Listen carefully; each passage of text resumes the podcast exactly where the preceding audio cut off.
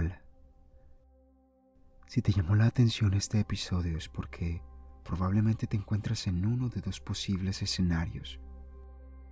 El primero es que tienes tantas ideas en tus pensamientos que te es imposible tomar una decisión o un camino por el cual ir. El segundo es que ya no hay ideas, ya solo hay miedo. En cualquiera de los dos posibles escenarios en los que te encuentres, quiero que sepas que hay buenas noticias, porque estos dos escenarios están conectados. Es decir, que son un flujo que va y viene, que te va llevando de un lado a otro y que has creado tú mismo con tu mente y lo que pones en ella. Lo cual significa que si puedes crear ese estado mental, también puedes controlarlo y puedes decidir en qué escenario quieres estar, si en el de muchas ideas o en el de mucho miedo. El problema es que hasta ahora ninguno de los dos te ha hecho bien y tampoco lo hará. Y eso es en lo que te ayudaré hoy. En mentes creativas e inquietas como la tuya o la mía, es común encontrar un sinfín de ideas que quisiéramos usar para alcanzar los resultados propuestos. Entonces de repente nos empezamos a llenar de mucho entusiasmo por un nuevo proyecto y ese entusiasmo nos va llevando por un camino que se hace cada vez más emocionante y lleno de incertidumbre. Y ante la incertidumbre comienzan a surgir las dudas y las ganas de dar respuesta a todas esas interrogantes. Entonces pasan los días y empezamos a llenarnos de información, de mucha información.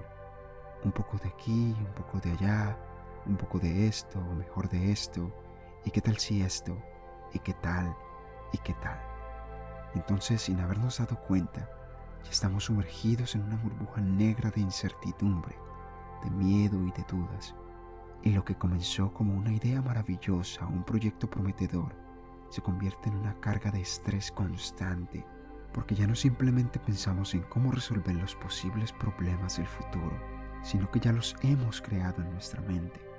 Y esos problemas se han hecho tan reales y abrumadores que empezamos a creer que es imposible o que no estamos preparados para hacerlo, o que no tenemos lo que se necesita para lograrlo, o peor aún, que nuestra idea es obsoleta y que sencillamente no funcionará.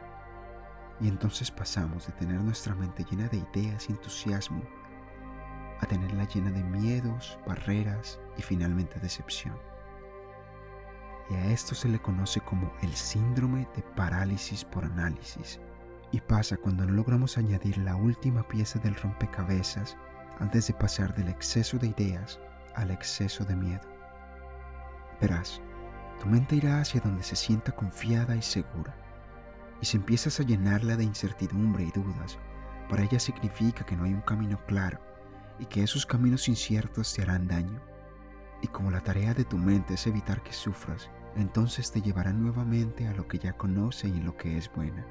Y es justo en ese momento, cuando no vemos el escalón que está arriba de nosotros esperando para seguir avanzando, sino que vemos el que está enfrente, el más fácil, el que nos lleva a esa zona de miedo y decepción. Veamos, si en este momento te encuentras en el escenario de muchas ideas, entonces sigue los siguientes pasos. 1. Limita las opciones. Entre menos opciones tengas, menos riesgo verá tu mente y te será más fácil tomar una decisión. 2. Ponte metas cortas. Ponte el resultado más cercano y el más pequeño. Si puedes llegar a ese, eso significa que sí hay un camino que puedes recorrer, así no sepas lo que te encontrarás. Por ejemplo, si quieres mejorar tus ingresos y tienes una idea, la primera meta que debes ponerte es hacer la más mínima cantidad de ingresos en un plazo determinado acorde a tu proyecto. Si al final de ese plazo lo has logrado, significa que tu idea funciona, que es escalable y que si sigues trabajando con confianza y disciplina, puedes incrementar tus beneficios. 3. Dile a tu mente que sí se puede lograr. Dilo en voz alta. Así es como funciona la mente. Tu mente necesita creer que sí es capaz de hacerlo. Y finalmente, Limita la cantidad de información que consumes y crea un plan de acción inmediato.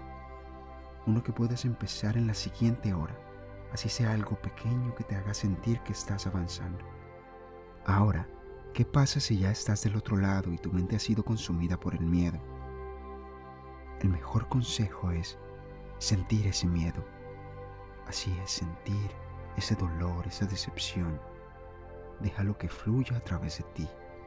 Mantén tu mente abierta. No intentes bloquearlo porque simplemente te frustrarás aún más. Abre tu mente. Al abrir tu mente estarás abriendo las puertas a las posibilidades. Y como ese miedo está fluyendo dentro de ti, si las puertas están abiertas, en algún momento saldrá por donde entró. No intentes pelearle porque no ganarás, porque estarás peleando contra ti mismo y no hay forma de que puedas vencerte. Una vez hayas logrado entrar en este estado mental de calma y de serenidad, donde te permite sentir todas esas emociones, verás como tu mente se irá aquietando y entendiendo que no hay nada que temer, que está a salvo y que siempre lo ha estado, y que todos esos miedos y pensamientos negativos nunca fueron ciertos, que simplemente fueron una invención de tu mente misma y que por cierto le tomó días hacerlo. Así que no te apures o te frustres tratando de sentirte bien de un momento a otro, porque también le tomará algún tiempo a tu mente poder volver a ese estado de tranquilidad. Mientras tanto, 1. Permítete sentir, pero sentir de verdad. No intentes bloquear esas emociones, déjalas que fluyan. 2. Tómate un tiempo a solas para pensar y respirar, al aire libre si es necesario. 3. No te vayas con tus pensamientos.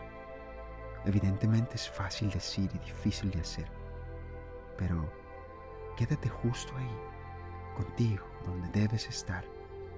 Y cada vez que sientas que te estás yendo, como siempre lo digo, llámate, pero llámate de verdad Hey, aquí estoy, aquí estoy. Di tu nombre, así sabrás que es contigo. Y una vez más te habrá salvado de irte con tus pensamientos negativos. Recuerda que el paso más difícil de iniciar un nuevo proyecto es tomar acción. El resto se va dando lentamente, pero lo que debes enfocarte es en ejecutar ese primer paso, un paso a la vez, pero debes iniciar ahora mismo pensando no avanzarás nada.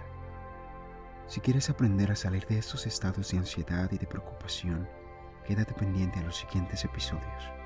Y bien, espero que este contenido te haya sido de mucha ayuda y que puedas poner en práctica estas humildes palabras. La verdad es que me produce mucha alegría poder aportar un poco a tu proceso de vida. Este ha sido el episodio de hoy. Muchas gracias por escuchar. Despierta.